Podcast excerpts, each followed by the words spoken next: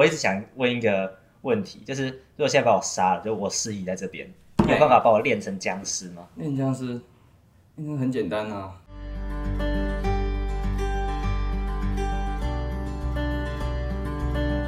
欢迎收听《都市求生日记》，我是慧慧，我是易凡。然后我们这边有个特别嘉宾，他是他是我的大学同学，然后同学，OK，然后他是。现代驱魔师，A.K.A. 现役道长杨义成。哎，大家好，你好，好像那个什么电台广播卖药开始。对，然后反正就是今天就是拜托他来，就是很感谢他，就是来上我们的节目。他平常这个时候可能都是在上班之类的。哦，是哦，哇，他平常很忙啦，就是我也不知道他什么时候有时间。对了，南来北往跑来跑去也，蛮正常的。对，就是他的客户很很，就是各地都有这样子，真的是辛苦。不过你现在见到我们的慧慧，她有没有什么不一样的地方？你有没有觉得什么不一样的地方？看不出来啊！哦，我觉得我们的我想不太到，我我我刚脑袋浮现说说说说卡音，还是要说中邪？一盘发黑。好，给你看不一样的地方。啊，两撇金毛是不是？对对，那你觉得你觉得怎么样？就是这个部分。《西游记》的金角大王，好，谢谢，我不要再问了。我们今天这集就到这里结束了。两两个男生来，慧慧就要疯掉了，真的会疯掉哎、欸，真的是气死我了。好，那我们就来问问题了。OK，好，那我们先来问第一题，就是好，就是你为什么会想要入行，就是入这一行？入行，对啊，做道士没什么啊，就是。小时候大家都看林正英，对不对？但是我要澄清，我看的是戏说台湾。真的假的？对于戏说台湾那种，你说什么妖怪什么？对啊，奇幻场景啊，但是戏说台湾是本土的啦，对，戏说台湾是本土的。对，大家好像对林正英比较憧憬嘛。现在一致口供，我看台面上大家都说，嗯，在看林正英的僵尸电影，然后觉得很帅，就想入行。但你是戏说台湾，我是戏说台湾派系的。你是你是大概是什么时间点是就是入这一行？你要说入行是指正式学艺吗？对，然后正式学艺是算高中吧？高中几年级啊？这么早？高高高中，好像二年级我就跟出去做法事啊。跟出去，所以二年级之前就高二之前你是？我都都都是，例如说在庙口啊，呃，在呃宗教场合看人家做，嗯，然后呃一些就是算半看啊，然后半半在旁边。沾酱油啊，带业问导游的，嗯，对，没有什么太正式的一个从事从业从业，对。哎、欸，不过我很好奇，就是你是怎么找到这样的门路啊？是家人介绍吗？还是？哦，门路门路，你就这些场合场域。其实混久混熟就会认识一些人了。你说蹲在庙庙口久一点，然后就会有人跟你攀谈。没有啊，你这早期脸书这么发达，为什么一定要蹲在庙口嘞？哦，虽然是用脸书啊，很多哦，脸书上面很多奇奇形怪状的社团是你们不会加的，是真的很多。所以你会就是就是可能会加一些就做这行的朋友，然后去问他问题嘛，就是在网络上搭讪这些人。哦，也不算搭讪哎，就是大家都会有各哎、欸，早期有很多一些奇怪的社团，那种名称是你们想不到，什么五湖四海符咒交流社，哦，还有这种，有啊，但是现在已经不见了啦，现在好像很多都不见了。我、哦、早期超多的、啊，大家都会在上面丢自己的观点、自己的看法，然后以及可能各地的俗例或者是各地的做法，哦，这样互相交流之后，就会认识一些附近的，就会那个那个叫什么？现在大陆的用语叫什么？叫奔现，就会奔现，就直接线上见面。那，那你有没有就是朋友们，就是跟你一起，就是就加入这这一行？哦，很多哎、欸，就是本来就跟你一样，都是就是呃，就不是班，就不是一开始这样子，就很懵懵懂懂这样摸索，然后后来跟你一起加入。有啊，就就哎、欸，我另外一个国中学弟就是了，但是他跟我拜的师门是不同门的。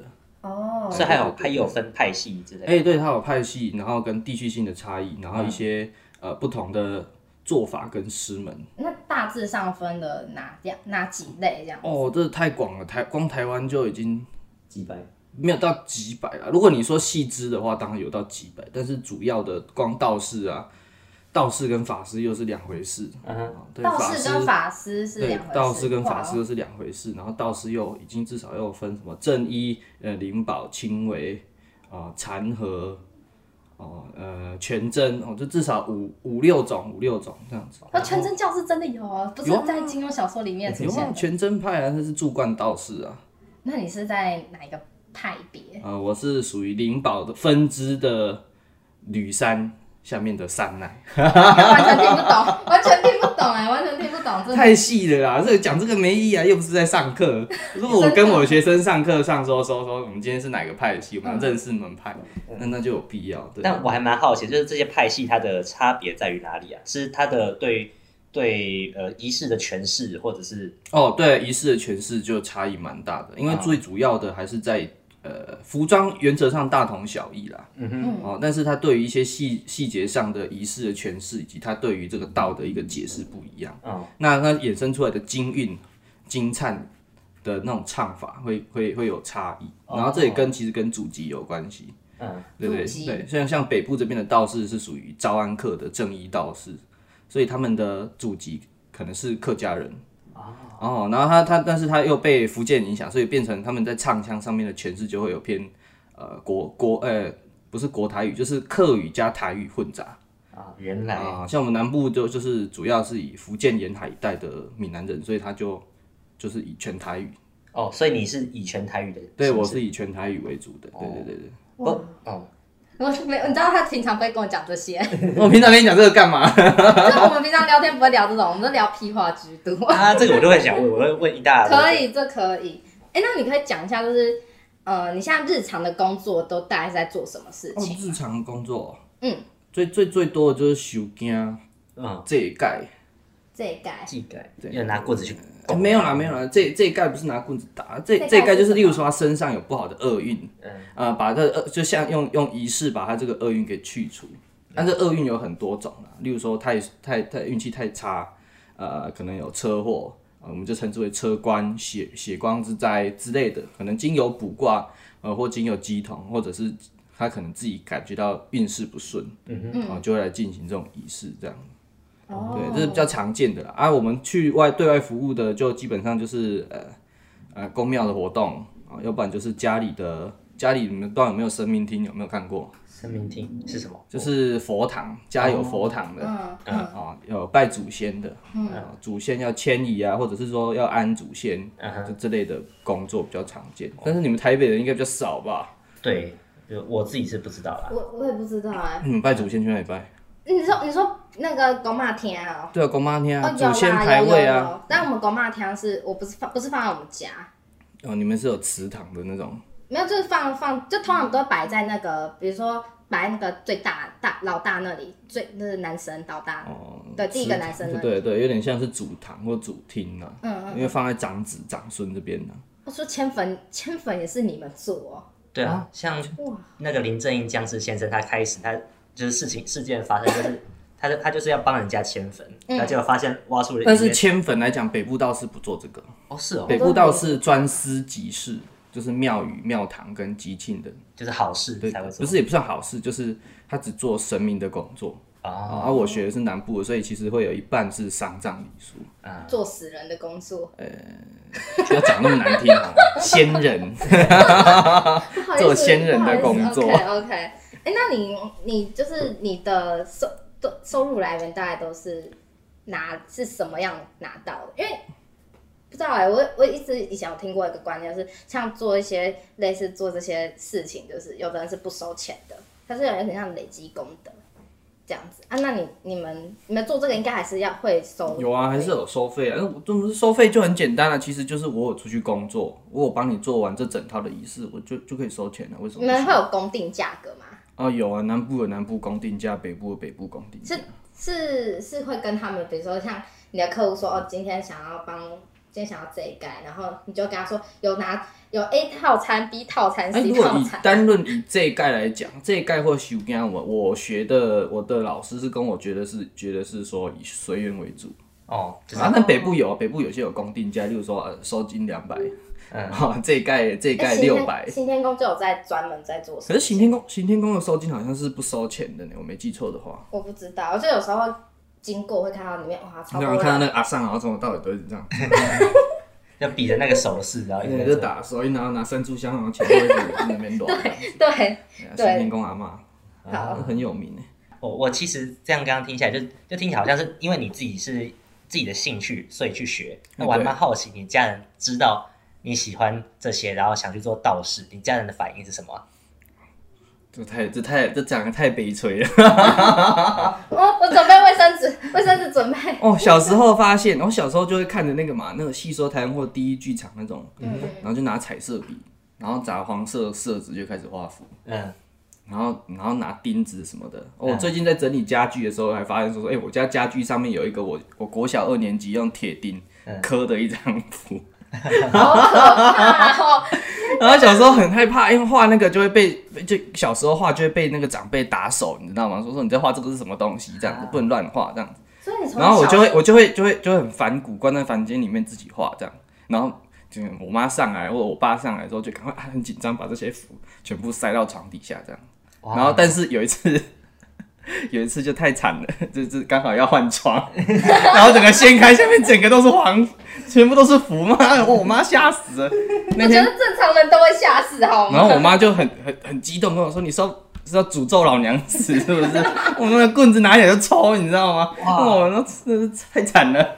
所以在在比较前期，爸妈是没办法接受。对啊，他会觉得说说，我送你去学美术，那培养你这种美术的气质。怎么会是去做道士嘞？他妈还画符咒这样，还画？我送你去画画，怎么会去画符嘞？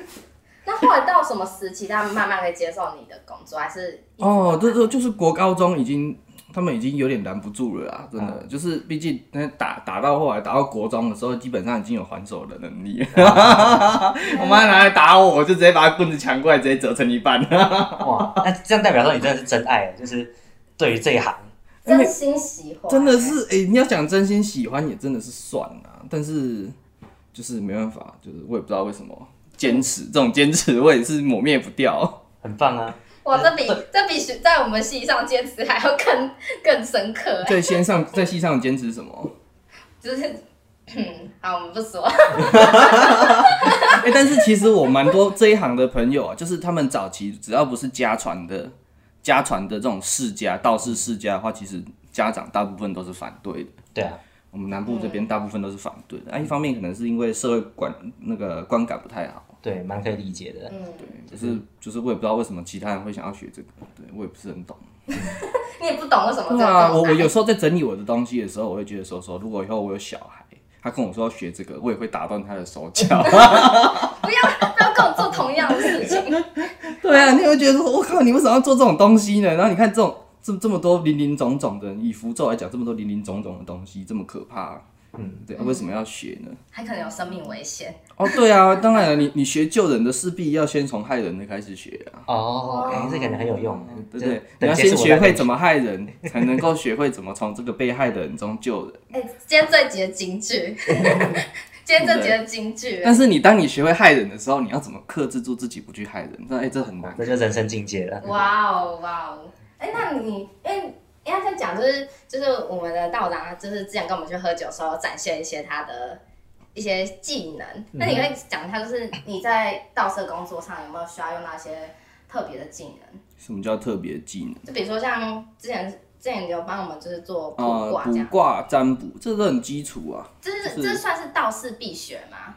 哎、欸，其实你要看道士，其实真真正的我们南部的道士，他基本上就是做科仪，科仪就是直接做仪式，嗯、单纯基本上都是做仪式。嗯，他比较不会有这种命理的东西。那像是不是做道士就变得入门门槛比较低一点，就是不用学到这种需要看书啊之类去理解有些逻辑理解。但其实早期的是要的。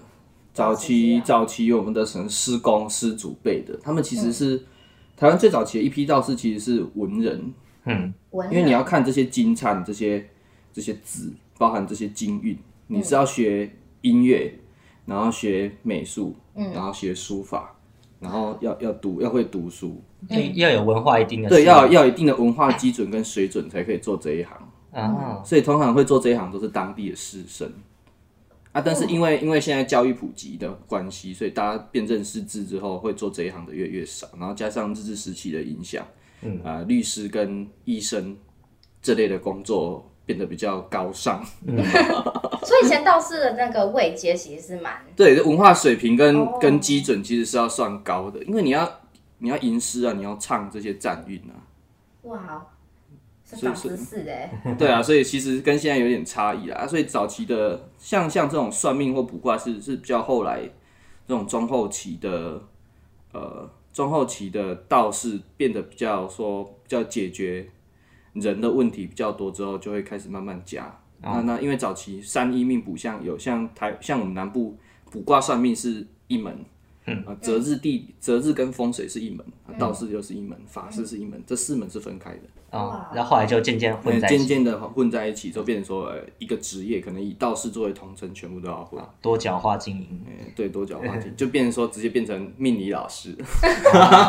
所以所以意思说，这个就是道士的身份可能是命理老师啊，或者是现在对，现在越来越混杂了，变成说说，哎、有命理老师，然后可能他也会做一些仪式。哦，对、对对哎，那你们就是像这种呃命理老师的部分，他就因为他有点不太算是你们的专职吧？还是这也算？就是哎、也算有人专业专做命理老师的啊，那那你是吗？不是，我不是啊。所以你就是这个算是就是额外的附加技能这样子。对啊，我觉得有点看破这一行啊、为什么？为什么会说看破？啊。看破，因为你要讲看破或不看破，就是你学完这些东西之后，也会对人生有一些新的体悟啦。体悟对，例如说说你学会了这些术法，但是你会知道说这个术法并不是适用于所有的场景或场合。你可以安慰他一阵子，但是你不能安慰他一整个辈子。有时候问题不在于对，这个有时候不问题不在于这个术法上，或者是你学这些东西，它就像药一样啊。你生病吃药是为了缓解当下的症状，所以到最后恢复还是要靠你的身体。嗯，所以你你你在你你你在有问题或有状况的时候，它只是一个辅佐你、辅正、辅正你当下错误的一个做法。那到最后你要怎么去调试，要怎么去后续的经营跟发展，还是要靠自己。哦，听起来很有智慧。真的哦。所以所以就变成说不不不能不能太依赖啊，对，不能太依赖这种东西。所所以这会有人就是一直经常来找你们，就是你的客户一直经常说，哦、我我觉得我哪里有问题，你可以帮我怎样，就是那种隔三差五就一直来找你。有啊，这这这种就有啊，所以才说说你要怎么样去，不算开导他了，就是我不能说说我为了要赚他的钱，嗯，我就一直洗洗脑他，嗯，就这这跟神棍没什么两样，我就是洗脑他说你要做这个法会，你可能先缴个五万来，你要做这个法事，可能先缴个八万来，哇。也是可以这样。如果要做也也有也是有啊，所以才会有那么多神棍的新闻啊。嗯，就是，但是如果你你的心态是一直是这样子，为了赚钱一直这样子的话，那没办法起到宗教教化的作用啊。嗯，就变成说说就我就变成跟神棍一样了。对，我还蛮好奇，就是这些人他是不是那种呃心理很脆弱的人啊，或者其实多半心理都很脆弱啊，才会找到宗教的途径啊。需要寄需要寄托，他生生活中没有其他可以就是对啊，他就是基本上，呃、会遇到这种问题的人，基本上基本上第一个就是没人想听他讲话。啊，叫他来听我们讲话。没有没有没有没有，他他会他会一直跟你讲他有什么问题，哎然后他希望你怎么帮他。听起来很孤单欸真的，很多都这样子啊，就是最常遇到的嘛。我们做做这种法师道是最常遇到两个问题，第一个就是事业失利，嗯哼，第二个就是感情嗯，我就失利知道，啊就 这不脱离这两件事情。原则上啊，不是钱就是爱。啊，所以你基本上来就是你就是负责听他讲这个，嗯，就有时候你甚至不需要做很多事情，你就只要负责听他讲话。对，所以有时候我们在帮人家解签或帮人家卜卦，我们是要透过这个东西去安慰他的。嗯哼，哦就是例如说他已经他觉得他已经失去这个，已经完全人生没有任何希望了。嗯，就算他补到的签是一个超级烂的签，但是你要告诉他说否极会泰来的。就是这很看人讲哎，有些有些人就是很脆弱，就是脆弱到不行你，但你就是你的作用是要让他让他重新拾回对人生的希望啊！哦，哎、好像就是很像智商师的概念。而且来说说我们这种我们这种就是有点算就宗教的宗教上的心理心理心理医师。嗯哼，对，就有些我有些人他就是一直在就跟你说啊这个怎样，然后继续收你钱，然后也没有帮你解决问题。对啊，就就蛮多。其实我后来发现市面上蛮多命理师都这样子的，嗯但是这有违我当初学这种东西的初衷。啊，哦，就是算蛮可怕。我算是有宗教信仰的人。哦，哎、欸，对，你们这样算是什么什么宗教？是道教？哎、欸，其实你要说道教也不太算了，因为其实台湾的宗教信仰综合来看都是民间信仰。对，那你们这样民间信仰有个统合的名字，或者一个一定的体系吗？你说体系是？你说像佛教？对对对，道教。对，但是其实都是佛道合一啊，没有什么所谓的佛教。因为台湾好像就是台湾其实没有分那么细、嗯、啊。然后台湾的之所以称为道士，只是因为他的法坛上面拜的是道道家的道教的这些神哦，对，才称为道士。可是它下面的分支，你会发现它其实太多混杂的。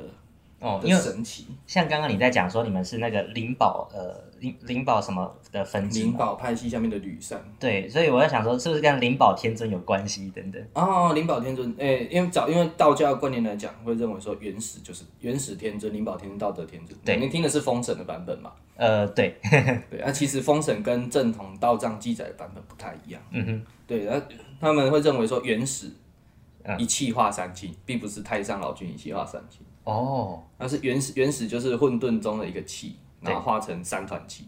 这三团气就是原始，原始天尊、灵宝天尊跟道道德天尊。那原始天尊代表道，嗯，然后灵宝天尊它代表经典，所以他会说经，跟很多经典的开头都是灵宝天尊说。那太上老君就变成师，就是下传到人间的这个老师啊，所以我们会尊尊称为道经师这样。哦。道道是原始，道是原始，经是灵宝天尊，师是道德天尊。对啊，就是一个一个是道，一个是讲道，一个是传道。哦，那不过这样子，他们跟就是因为你刚刚也说佛道合一的，所以也有融入很多佛教体系的那个那个佛在在。对啊，其实就是一直互相融合，互相融合啊。我们经典里面也有观音大士啊，把它写进来里面。哦，也有他们有很多。不同的名称啊，像我们诶、欸，有些道教会称呃释迦牟尼叫大觉金仙，嗯。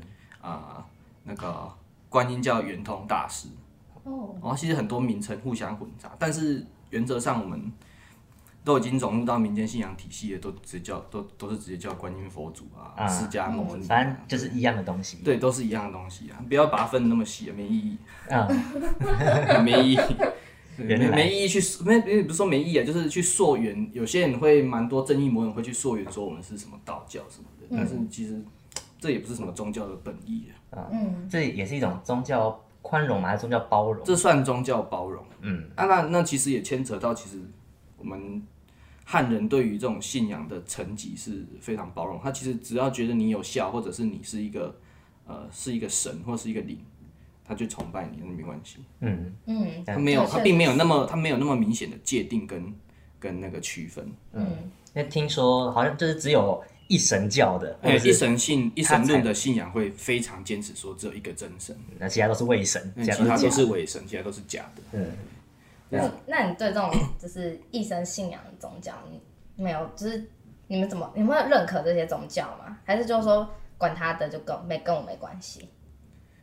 你要说认可他吗？我觉得只是大家对于这种东西的坚持上不一样。我这一集会讲很很玄学，没关系啊，就讲啊，讲很玄学，没关系，就是。一神信仰就像是一个月亮，我们就指向像是一个月亮就好。嗯，他们就是教叫人直接看月亮。嗯，他不管他妈下面，那他就跟你说说有一个月亮，那个月亮就是在那里。是，这就是一神教。嗯，那多神教就是下面这些手指头。嗯嗯，就很多人在跟你就用这个手指头跟你指说这个月亮在哪里。哦，哦，不同的教派，例如说说，哎、欸，佛佛佛教也有很多种教派哦，什么华严宗啊、密宗哦、净土宗、净土宗什么，很多很多宗派，它其实都是用不同的方法来告诉你说，哎、欸，那个就是佛，佛在那里。嗯，佛是一种境界。嗯，啊，佛佛跟道其实是一样的东西。嗯嗯，啊，只是道教也道家从道家开始延伸到很多。立教之后，很多宗派也是跟你说说，用很多种的教派告诉你说，哎、欸，道就是那个，那个就是道，就是类似一个真理的。对，真的那个真理在那里啊，只是很多的教派跟很多的呃很多的教派跟很多种理论去同时去指指称这个东西，嗯，啊，用不同的方法告诉你。例如说，你站在东边，我一定要指向啊、呃、指向西边，才能告诉你说月亮在那里。嗯，哦，你站在西边，我要指向东边，跟你说月亮在那里。嗯，它只是用不同的观点跟不同的风土民情去指称这个东西而已。哦，哎，这个这个比喻我从来没有想过，但我真的觉得讲的很好。这比嗯，真的。要读经啊。所以我在想说，那个一神信仰，他们就是就把上帝耶和华就对，就是就是像你这样说那个月亮，对啊，所以而指向上帝耶和华那些的，就刚刚你说手手指头，就是他们里面所分封的圣人啊、耶稣啊这些，就是上帝的代言人，他们也许就是他们就是比较接近我们人类，然后帮告告诉我们，他就是用用人的，他会用人的语汇跟人的语言。哦，包含当地的风俗民情去引导你，哦，他的真理在那。接镜子啊，对啊，原来这个比喻很赞哎。好，我我学到了。那我们再来问一个，我们现在前面算是问比较正，就是正经的问题。最后我们要问一个，就是你怎么看待就是线上算命或占卜？其实线上算命或占卜，哎，我觉得我其实有时候会信这个东西，哎，嗯嗯，为什么不行呢？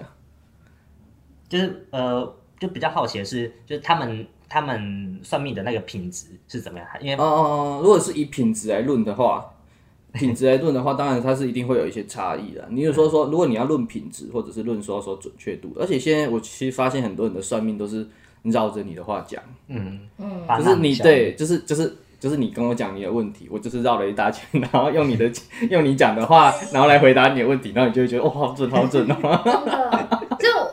讲是像什么塔罗牌那种东西，他就是，我就觉得他不会。其实我觉得这个这个，就是他其实某方面也算是安安慰到某些人啊。但是其实我个人不是很喜欢这种。但是在我们这种呃学学算命到后来的人会认为说说，其实这种东西就是一个这个时间、这个地点的这个人做这件事情，嗯，包含你抽，包含你抽签，无论在线上抽或者在实体抽。它其实都是一个定数，嗯，你你的一举一动都已经早就被写在这个轮回里面啊。然后听起来好可怕，听起来好不爽哦。不会不爽啊，就没有不爽啊，就是基本上我我会认为说说你一举一动早就被写在这个这个轮回里面，它其实是一个既定会发生的事情。这听起来人就会变很谦卑，就我们这么渺小，然后这个轮回很巨大。对啊，这轮回是很巨大的。嗯、其实我们人不用想太多，就是照着。该做的事情去做，这样子，就但我不爽的原因是因为这样听起来就是宿命，对，就是宿命，宿命论。比如说你注定就会这么，就是就是会遇不到好男人，就是的那种感觉，这样子会注定。不会啊，为什么会为什么要这样想？人是活在心境上的动物，哎，嗯，你说，哦，我懂了，就是。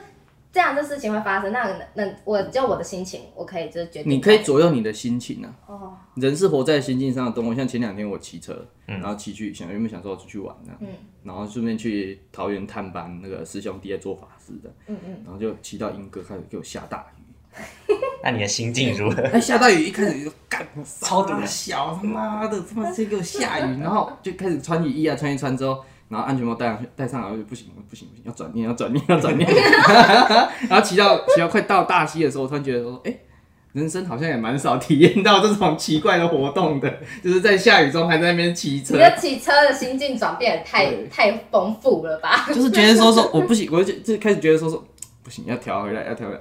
哎、哦，这其实蛮快乐的，好久没有这样淋雨了。啊，不错，这这不错。哎、欸，那这样表示，其实在做这一行。就是在心境上面这边，就是也是要比一般人在更更高层次嘛，或是就更能就是看待这一切。哎、欸，其实我觉得这很看人呢、欸。我也觉得看人，很 很这种很两极化，真的。其实我们学这一行的的人真的太两极化了。嗯，一个就是极度糜烂，一个就是极度。极度清修，但极度糜烂是什么概念？哦，就是你社会新闻上会看到这些，就是极度糜烂。你说穿紫色衣服，然后开着超跑的那一种吗？就是他，他你会觉得他的生活其实没有脱离出欲，呃，没有脱离出欲望。就这些这些，他不算修道，这只是他满足他欲望。对，他只是满足他欲望的手段跟工具而已。所以有些人，很多人像我们现在学了这种佛法。他学到了害人这一步，哦，他那个欲望一起来，会觉得说说任何不顺眼的我都要处理掉啊，好可怕，好可怕啊！对啊，例如说让他让他的车子可以轮胎滑一下，要不然就是说让他哎、欸、可能突然去去撸到山壁，要不然就可能不小心骑下悬崖。嗯，但是讲的好可怕，我绝对不会招惹你的，你放心。我不招惹你，我不招惹你。不会啊，我不会招招惹我没有什么事啊，我毕竟已经已经做过很多了。看看破这些东西，看破。好，我我我根本就不算什么，你根本不想浪费力气，对不对？啊，不用不用浪费力气，哎、欸，这是要承担，这是要承担报应的，就会有什么业业障啊？对啊，所以我才要重申一次，我是有宗教信仰的人，因为有些人到后来他没有信仰，他就只是他会认为说说我可以意识鬼神，我就是神，务实主义的，哎、欸，务务实主义的，对啊，我可以意识鬼神啊，哦，对不对？就跟就跟性科学信到后来也是迷信科学一样，嗯嗯，哇，这个境界我还是很难，我很难理解这样，很难理解吗？对啊，因为我没有我没有这种极极度的迷信啊。你有看过《僵尸》这部电影吗？有啊，就是香港麦浚龙导演的。二零一三年，我知道，超可怕。就是它里面那个反派的那个道士，他感觉就有点像你刚刚提到的，嗯、就是他他就抓那个鬼啊，抓那个尸体，然后要来给自己续命，对。对，哦、还是练。意识鬼神嘛。对啊，这也算意识鬼神的一种。这样的人，可是他做这件事情就会影响，现在无法影响他，但是可能以后会影响到他这样子可是你要看这个有没有宗教信仰，像我会相信有，我有宗教信仰，我会相信有来世。啊，我就会觉得说说这个东西一定会对来世造成影响。如果没有宗教信仰，他就他会觉得说说我这一世就是要干大事啊，就爽爽做这样子。对啊，但是就是我会觉得说说心境上的改变会比。这种物质世界上改变的重要，这是第二句金句，这是第二句句金句，我啊，好棒哦！今天请来的来宾真的太棒。然后大家听完之后，大家都去出家了，大家都是跑去跟你报名，他就还要就是说，哎、欸，我额满了这样，开始变邪教了，就开始搜寻，大家都开始在山上深呼吸，好可怕、啊，好可怕，不行不行不行。好，那我们现在想来问一些。奇奇怪怪的问题。也没有到很奇怪的，我就是我们自己会好奇的啦。你 说说看，对啊，像刚像刚你说算命的原理，大概就是说，在这个这这个巨大的轮回的洪流里面，你就要找到，嗯，嗯，我的理解不知道对不对，就是你你透过卜卦，然后就要就像是一个指标一样，你就可以大概指出说，他这时候这个事情他会有这朝什么样的走向，是这样吗？对啊，对啊，对啊。哦，我们讲的就是艺术嘛，易就是易经的易。嗯哼。取到基本上你只要能取出艺术，就没办法算命。嗯。啊，这个易经的易就是就是就是指易经啊。嗯。易经就是指日月嘛。易易这个字象形文字拆开就是日跟月，要代表日月运行当中的一个定数。哦，哎，所以我名字这个易也是就是。日跟月。哦，我现在才知道，对，它的 它的像它像它的那个篆书就是日跟月，上面是日，下面是月这样子。啊，原来对对对，它就是你有办法取出这个数字，你可以透过钱币，嗯，呃，你也可以透过早期是市草，就是用一种占卜用的草，嗯，对，然后你也可以透过呃，有些人用摘树叶的，有些人用米，嗯，对，很反正取艺术的方法，你基本上你有办法取出这个数字，你就有办法算命这样子。啊，原来，那我还蛮好奇就是。奇门遁甲是什么？因为常常在那个《盗墓笔记》里面看到。对，奇门遁甲早最早期其实是一种布局的。嗯哼，对我的了解，诸葛亮的那个吗？嗯，它它的布局有很多种，它就是取可能东南西北的方位，然后呃，可能这一个时候可能天时要配合天时，哦、呃，这个时间点可能这个大自然的气候会是什么？嗯，然后去去布局。呃，局有很多种嘛，金木水火土，对，去、嗯、去做这种搭配跟配合，去达到你要做的事情，就有点像你们在看农民历，嗯、但是我们的那个比较复杂，我们会有日局、时局、年局，哦，精装会有会有年月日时的局，然后冲杀到的年月日时的生肖不一样，哦，对，要去像择日也是这样子，所以那个意思要讲有点难讲，反正它就是一个借。这种大自然力量去布局，去打对，去布局，然后达到我们要的效果。哦，哎 Okay.，这这是最最原始的奇门遁甲。有有人说是风水也可以，要有人说针对的这种事情也可以。例如说像呃桃花财运，哦，你可能从那个方位，例如说哪一个方位今天有生门，哪一个方位有死门，嗯，你就可能朝着生门去。然后这个生门的方位大概在几点的时候会有这个财的这个呃跟这个财运有关系的事情，例如说去做买卖，呃去银行存钱，哦，去去获得这个气场。哇，这算准准哎！这那个这个要很大的一个计算量啊！啊，对对，这样一个很大的计算量，那比较难。要成为时间管理大师。对啊，因为基本上你要想十二时辰，然后配上可能二十四个方位，嗯，然后再配上。天文数字，好吧？算数学，算数学的天。对啊，我们很多数学的东西啊。哦，天啊，这数学不能太差，不然没办法当道士。可是你数学，你数学看起来是一二三四五。好，我现在是中文的问题跟数学的问题，对，会有些很生僻的。国文的问，阅读能力的问题。天哪！哎，所以这跟风水是很很接近的东西。对啊，奇门其实就是一种风水布局啊。哦，对，奇门就是一种风水。那风水面的那个煞是指什么？因为想说什么穿堂煞，然后什么镜子不能挂在床头。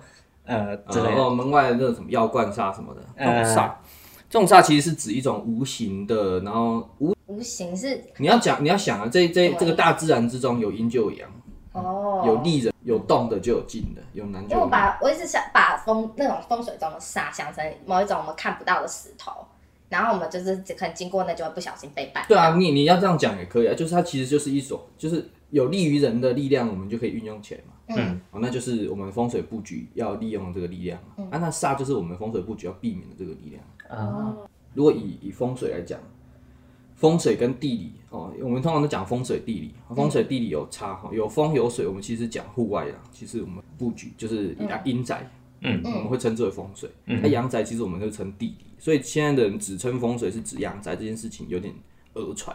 哦，所以这是分开来的概念，对。就是住人跟住住人跟住仙人的是不一样的。哦，啊，所以这种煞的东西，其实后来我觉得其实就是一个早期的这种室内设计的观念。嗯，如果以居家的话，以居家的话，嗯，所以我现在有时候客户要去看风水，然后我们去看，我们也就直接这张一个人直接去看，然后看舒不舒服，采光怎么样？采光什么？就是以人住的舒服，对，以舒适为主啊，本来就是以舒适为主啊。你人住的不舒适，你注重了那这么多有的没有的也没用，没有用啊。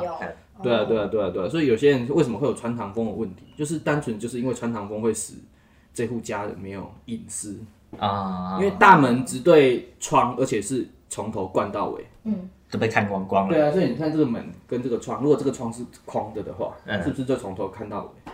对啊，那你就没有隐私，所以我们通常就是哦，可能门加个屏风，或者窗要加窗挡一下，挡一下，这样让让生活比较隐私，不会有哎，好像三不时都有人在窥探你的那种感觉。就是否人的啦。对啊，对啊，对啊，像像你看窗外，如果你一一点窗外最常见窗外就是水塔嘛，水塔他们被比喻成药罐，像药罐子一样，说会使人生病，单纯就是因为你看出去，如果每天就看到一堆水塔。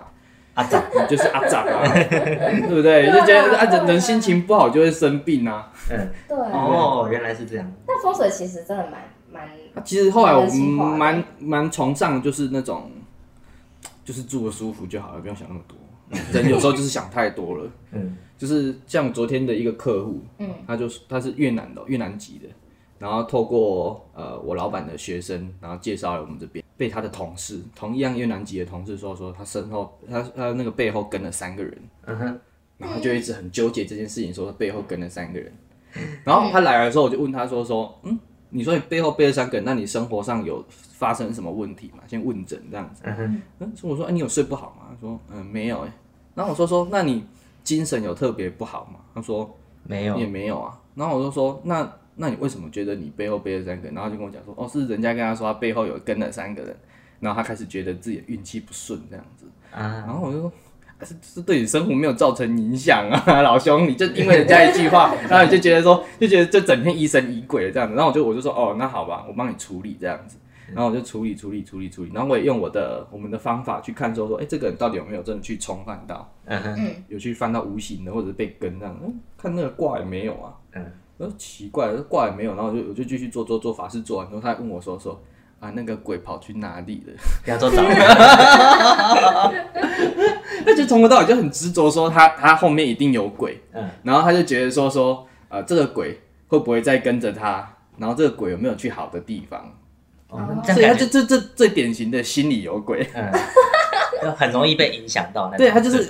对，最典型就是心里有鬼，所以就有时候就是人这种不安跟焦虑来自于自己想太多。哦，了解。哎，那你刚刚讲到就是你怎你就是看它后面有没有鬼的的东西是是用什么样的东西？像我们店里面看到那种罗盘吗？而且因为你你因为人家人家讲，就你也看，你说你看不到，嗨，我看不到，你看不到，那你就是你的观测你的检测方式就是用一个你们的方式。对啊，用我们的方式。那这东西是像电影的罗盘吗？你要想哦，罗盘其实它是到电影里面才变得这么神。嗯，罗盘其实就是指南针。嗯，这指南针。是啊，它中间那个那个我们称之为天池的地方，就是你们的指南针。那他拿罗盘干什么？它其实罗盘是拿来测定方位的。哦。例如说，我今天他不是要要指要指开门。例如说，例如说一间房子要要要建造，嗯，然后那个门要对方位，嗯，然后可能他因为八卦，哎，那个风水上有分二四三，就是二十四个方位，就是在于。四个方位衍生出八个方位之后，每一个方位再衍生出三个方位，嗯，所以就八三就是二十四二十四个方位，嗯，把这二十四个方位细分之后拉下来，可能去对那个那个卦象应对的数字，嗯，来决来决定说说这个会不会有好的发展，然后还要应对屋主人的生肖，嗯，跟生辰年月日。原来这才是罗盘，这是真的罗盘，对。然后它罗盘上面有三百六十度，嗯，那三百六十就是个圆嘛，嗯，那其实就是要告诉那个建筑师说说，呃，这可能这个房子的建造要偏几度会比较好。啊，我们被罗盘耍的团团转。对啊，这其实南北用罗盘也有差异啊，像。北部这边因为有东北季风，所以门尽量不要开。你说鬼在哪？我们平常不会去看鬼在哪，你为什么要看鬼在哪？就是像这样，刚刚你的客户说，哎、欸，有鬼这样子。哦，这种这种很简单，我们就是用收金的方法嘛，然后去看那个卦，香香也可以占香谱，嗯嗯，去看这个谱有没有显现异象。异象，香两短一长。这个异这个异象就是那个差异的异哦，嗯，哦，不是日月异哦，这、嗯、是差异的，有没有显现出异常？电影里面的用法，我们我们的是用五支啊，然后应对东南西北中，哦，然后应对心肝脾肺肾。所以，所以你现在目前做到这个飘哦，有啊，还是有啊，遇到真的飘的也是有啊。但是算多吗？这个比例？哦，这个比例其实不高。哦，遇到遇到真的飘的比例不高。哦，啊，因为因为我们做这行久，其实你要说体质敏感嘛，倒也不不是不是看得到那种敏感，你会明显觉得这人不对劲。哦，怎样叫做不对劲？就眼神。我那光把揪掉掉，这样吗？对，可能掉掉，然后所谓印堂发黑，就是这人脸色苍白，然后可能可能这眼窝的地方特别黑，好像我，还好啦，你这你这这个都还算是正常的。印堂发黑是看得出来的，就是其实这你会一眼看出说，哎、欸，这个其实好像不太健康。对啊，这这这在宗教上就会解释说，可能是有失魂落魄，就是嗯，那个魂魄可能又跑掉。那可能不好的外灵来进驻。那有没有就是真的是你觉得他就是精神状况？你不是来，你不应该来这边，但是他来这里跟你求助。精神状况就是真的是有精神状况，还是你们怎么判断？状况很多哎、欸，精神状况倒是蛮多。还是你们怎么判断说这是真的精神状况问题，还是他就真的中邪？中邪就是因因因像我刚刚讲一样，我们会透过一些方式来占。检验说他是否中邪，嗯，那、啊、如果这个香有异象的话，那我们就哎、欸，可能这个人有什么样的状况或问题。嗯、那一方面比较悬的，就是我也遇过说说，哎、欸，患者刚刚走进来，然后我头就超级痛，哇，我很强的那个，对，就头就很痛。那你我就突然下意识就会觉得说，说跟这个对方有恶意的哦，这个要小心处理。哦，对，小心处理。对啊，我们就可能就用我们的手段去跟他谈条件啊。我去跟他说，哎、欸，那我给你多少纸钱，你今天离开。嗯、如果不要的话，我就要揍你了，就这么简单。哦，所以所以揍得赢他吗？揍赢他啊！我整坛的那么多武器放在那边是放假的。哦，哇，我们有阴间加特林呢。有都这样讲哦。对啊，我们有什么鞭子啊，对不对？那也有也有什么呃鞭子啊、令牌啊什么的。你们想，就是基本上电影里面的道具很多都是真的拿真的道具来来拍的嘛。嗯，那你觉得这种道具这种道具还是配合使用的话，就是会有强大的效果？对，就强大效果啊。哦，原来如此。对啊，可是阴间在就就杀鬼，其实跟阳间杀人一样，是要是要背负一些，他真的 背负一些因果报应。所以所以鬼真的可以把他就是杀掉，那他要变成什么？就化为粉碎。哇，真的就变成灰了，永世不得超生。不得超生，就是因为他没办法再聚形啊。嗯，它就是变成一股能量，一股能量。对啊。哇，就是化为粉碎。我也不知道该怎么讲。原来据通灵人士讲，就是化为粉碎，它就突然就这样就炸开，然后就就没有。炸开听起来超恶心。就是那个意识体就不见了，这样子。你就把它想成它是一个意识体，嗯，那就是一个意识在里面，它只是没有躯体的人。嗯，听起来好像。然后你就把它意识摧毁，然后它就不见了。听起来好像一坨空气，对，它就变成一坨气，就是道家常讲的那种气啊，就变成气，就是就是一个能量。哦，天啊，太惨了吧，太惨了吧！我还蛮好奇，有没有可能就是出现那种无法被击败，就是的这么强大的鬼王、鬼之类的。鬼王，鬼王有啦，一定有啊。哦，因为我这样像之前看电影《咒》里面那个，连、嗯、连道道观里面那个阿青塞都没有办法处理。鬼鬼有啊有啊，一定会有这种东西啊。嗯，但是一定以以道以道道教或道家的原理来讲，这东西一定有它相应的能量可以克制它，只是我们这种小卡没有克制了它而已。哦，所以你们目前还没有遇过就是这么就是不能处理的。原则上，我们通常。就跟黑道一样嘛，越大尾的是越讲道理的啊。嗯，哦，所以就更他基本上都是在道理上面战胜你。嗯，你你你道理讲不赢，你就是要上上上去就要亏人家，人家当然给你弹掉啊。啊，原来。所以你们真的有遇过那种大尾的，就是真的就是强大的强大的。哎，我没有遇过，但是我有朋友遇过。就是他遇到真的就是那个太强了，就还是会三不五时会附身到呃那个信众的身上。嗯，然后还会跟那个驱魔师，就是那个道法师呛一下。嗯，哦，他好凶哦！你又怎么把我收掉啊？之类的那种。但他就是，但他收不掉的解决方式是什么啊？啊，那他重点是那个那个故事也蛮有趣的。他在画符的时候，那个鬼还跟他说：“你这张没有什么效，这一张比较好。”直接挑衅，超级那个的呀！对啊，啊，后来怎么收掉的？我们我是跟他说，你去找大庙啦。嗯。嗯，哦，像佛祖的这种庙，或者是说像，呃，我是我是我个人建议都是佛寺，他们能量更强，不是能量更强，因为他们其实佛，你以佛菩萨那种观的那种对他认识跟认知来讲的话，其实就是一个已经开悟的灵体，嗯，他会用这些道理去劝化他说，那你来跟我修行。啊。哦有我们一起，我们一起去，我们一起去成就更好的未来 啊！有点 这样蛮好的。哎，我这很多，那你愿不愿意来？很多故事都是这种发展呢，就是对啊。而且佛菩萨会有一个但书，就是他其实越慈悲的菩萨，他的我们民间信仰观念就是他的另外一面就会越可怕哦。像我们民间，我们像普渡的那个鬼王，不知道你有没有看过？普渡中原普渡都会做一个脸是蓝色的。然后嘴巴会吐火焰的叫大士爷，嗯，有听过大士。大士爷就是就是其实就是鬼王，就是在掌管阴间的鬼，他就是站在那边，然后跟看阴那个鬼吃饭。那如果他如果如果他那个鬼要要违反秩序的话，就抓来直接把他处理下去。这种，嗯，那就是这种角色。他是谁的化身？他是观世音菩萨的化身。地藏王菩萨。观世音菩萨。观世音菩萨。对不起，对不起，对不起，因为是想到地藏王菩萨。所以同时。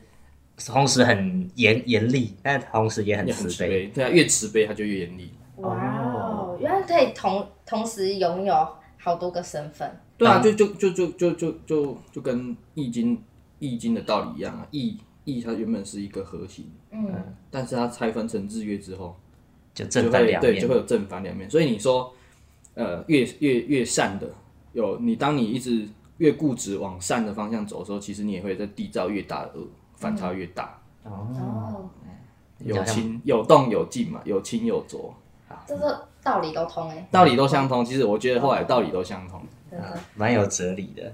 没错，我我还蛮想问，就是刚刚开头就讲到，就僵尸，嗯，僵尸，僵尸，刚像你刚刚说的那个僵尸是什么？哦，我们的定义上僵尸好像不太一样哎，嗯，因为僵尸到后来也是一样，也是开关之后变成的这种僵尸，对。然后我们民间信仰对僵尸的看法就是硬尸，硬尸，硬尸就是没有烂掉的尸体。哦，死而对死而不烂或不腐，嗯，这种就称之为僵尸。僵尸的顾名思义就是硬掉的尸体，嗯。嗯，所以它可能就是干硬，但所以它不会动，不会起来，不会起来用指甲把人插死或吸人血，不会，或是让别人变僵尸，哎，不会。哦，好吧，突然觉得，对我们来讲就是硬尸了，哎，硬尸这种东西就是因为它。棺材可能做太好了，然后它对真的棺材太好，你那个外面的空气进不去，不会有微生物进去腐蚀尸体的话，因为早期都埋在土里嘛，那那你没有办法腐蚀尸体，你的尸体的水分你一直流失掉的话，就会变成肉干。哦，就是弹一个肉干在那边，那因为你身上的蛋白质没有消失啊，所以它指甲会一直长，头发也会一直长，长到它没有养分为止，所以你打开就是一具干尸，然后指甲跟头发都很长。对，因为硬有分干硬跟湿硬，还有一种就是湿硬，就是水太多，直接泡在水里面，像新追夫人那样。嗯。然后怎么装起来？这叫失忆。我喜欢这种，我不喜欢。啊，这个就是僵尸啊！我我你刚刚讲的那种风干的那种类型，我可以想到风干类型就比较偏向电影里面的僵尸。哦，啊，好讨厌哦，都没有传说。你们你怎么可以？你把那个怎么对僵尸那个想象就这个幻灭？要不然你想看是不是？先不要，先不要，不要。你可以不是不是那个非洲，是不是好像有些国家，他好像每隔几年会把亲人挖起来？哦，那个墨西哥。对啊，他会把他，他会把他挖起来，然后好像也帮他穿衣服，然后一起合照，再把他埋回去啊。你是喜欢这种的吧？呃呃，先不要。现在台湾推行火化，基本上都要烧哦。对对对，先先不要，先不要。哎，那所以说你有你有办法做出僵尸来？就基本上僵尸就是把人把人砍瘦啊，就是把水分抽干。瘦，好废！我讲的太台语了。没有，你讲的超好笑。就砍瘦啊，把水分抽干啊。对啦，是啦。对啊，就会变成，就会变成，就会变成干硬啊。原来。对。那你可以成为木乃伊大师哎。也不难。木乃木乃伊也是一种防腐啊。嗯。对对，这就是木乃伊大师啊，去就是台式木乃伊啊。好，对，原来我我们都知，我们知道，我自己好酷。你们很你们很希你们希望看到尸体在路上跳吗？其实会好奇，我们好奇，因为就是就是不知道，就是对我们对我们来说，想说僵尸是真的这样跳跳跳跳跳跳跳。好像是后来僵尸，好像是应应该是僵尸电影先出来之后才有这种认知吧？没记错的话。所以这个会跳跳跳僵尸，完全就是从电影里面出来的，完全就是没有这种东西。你要说没有，好像也。乡野不不能这样讲，因为像很多未知的巫术，像泰国那边的巫术，很多都是利用尸体的。我其实我有时候很难这样跟你讲。哦，对，还有我很想问一个额外的，那不是会有什么养小鬼吗？对啊，养小鬼啊。那你们也会养吗？我们不太称之为养小鬼，他这样供养众生哦，也不算供养众生。养小鬼是他们最近泰国这边，哎，不是最近，然后一段时间，他们那边会把。嗯，未出生的这种那种就流就流产掉的，对，流产掉的这种胚胎。链，然后把他们相信说说这个未出生的这个灵，这这个婴儿已经是有灵魂的，嗯，然后他会我们要利用他的这个灵体也好，去帮我们完成一些哇，但是但是婴灵这这件事情，其实它不是一直一直谣谣传到，就是很早以前谣传到现在，它其实是大概是十近十年来的东西。其实，在泰国很久了啦。